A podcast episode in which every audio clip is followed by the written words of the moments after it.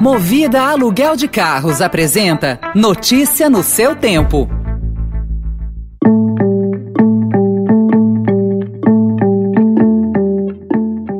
Oi, bem-vindo, bem-vinda. Começa agora mais uma edição do Notícia no seu tempo, podcast produzido pela equipe de jornalismo do Estadão, para você ouvir em poucos minutos as principais informações do jornal. Entre os destaques de hoje, Reino Unido tem primeira morte pela Omicron, Anvisa cobra passaporte da vacina e governo abre caminho para novo socorro ao setor elétrico. Esses são alguns dos assuntos que você confere nesta terça-feira, 14 de dezembro de 2021. Estadão apresenta Notícia no seu tempo. We can see Omicron spiking now in in London and some other parts of the country. And uh, sadly, yes, uh, Omicron is producing hospitalizations, and uh, sadly, at least one patient has now uh, been confirmed to have died uh, with Omicron.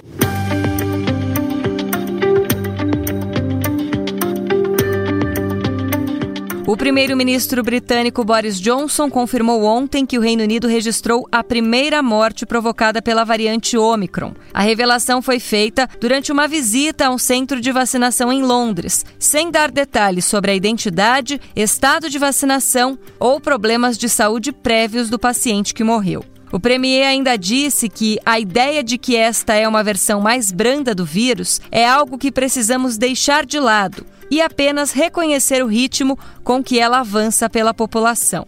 I think the idea that this is somehow a milder version of the virus, I think that's something we need to set on one side and just recognize the sheer pace at which it accelerates through the population.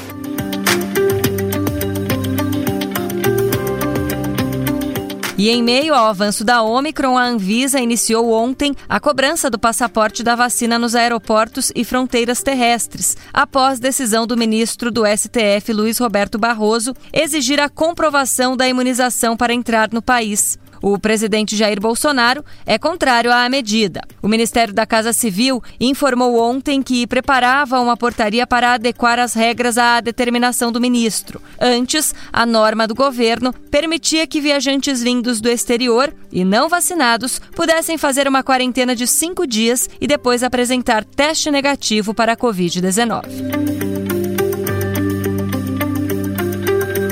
A participação ativa da Corte em discussões de impacto nacional, principalmente relacionadas à pandemia de Covid-19, deve se intensificar no ano que vem. E os julgamentos previstos para os próximos meses pelo Supremo Tribunal Federal têm potencial para virar munição nas eleições de 2022 e acirrar a disputa entre o presidente Jair Bolsonaro e o ex-presidente Lula. Na lista dos temas sobre os quais o Supremo vai se debruçar, ainda estão a retomada da análise do marco temporal para demarcações de terras indígenas, a taxação de grandes fortunas e a proibição da chamada linguagem neutra nas escolas.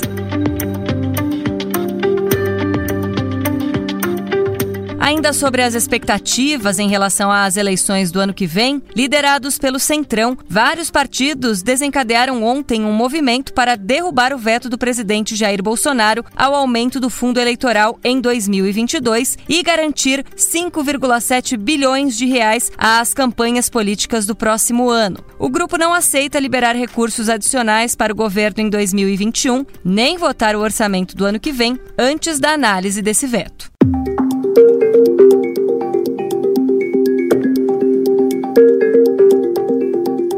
Depois de semanas de expectativas, o governo publicou ontem uma medida provisória que abre espaço para um novo socorro financeiro ao setor elétrico, cujo objetivo é evitar um tarifaço nas contas de luz em 2022, ano de eleições presidenciais. O empréstimo será usado para bancar as medidas emergenciais colocadas em prática para evitar falhas no fornecimento de energia na esteira da escassez nos reservatórios das usinas e deve ser pago nos anos seguintes. Agora a notícia sobre as chuvas intensas que atingem a Bahia e Minas desde a semana passada e já deixaram ao menos 15 mortos e 315 feridos. Enchentes, inundações e desmoronamentos resultaram em 8.350 desabrigados e mais de 24 mil desalojados, conforme o balanço das autoridades. No total, são 82 cidades em situação de emergência, informam as defesas civis dos dois estados. No sul baiano, onde o temporal se estende por seis dias, moradores relatam nunca ter visto enchentes tão fortes.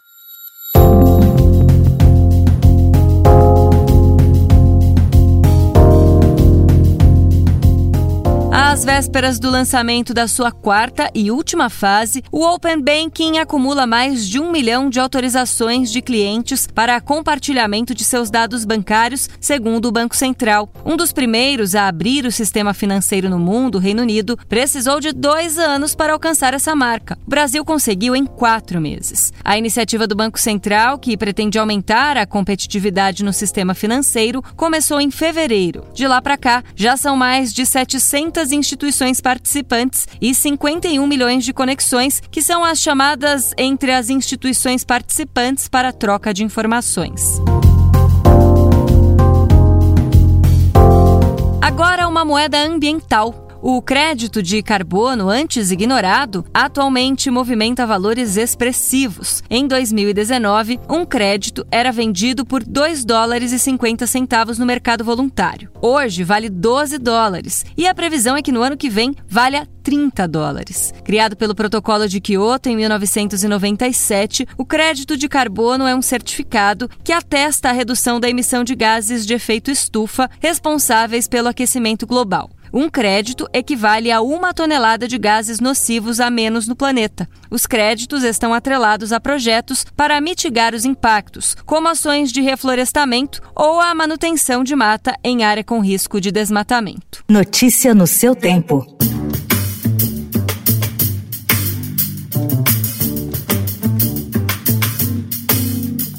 Esporte. Antes de assumir oficialmente a presidência do Palmeiras, o que fará amanhã, Leila Pereira já trabalha em um pacote de reforços para a temporada de 2022. As três primeiras contratações de sua gestão são o experiente goleiro Marcelo Lomba, o zagueiro chileno Valber Huerta e o meio-campista colombiano Eduardo Atuesta.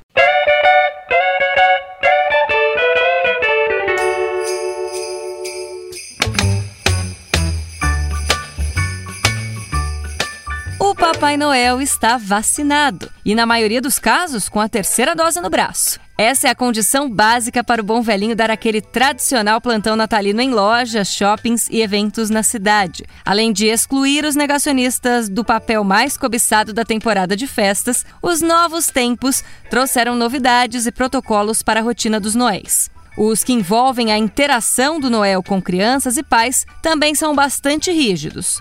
Uso de máscara, álcool em gel e conversas curtas.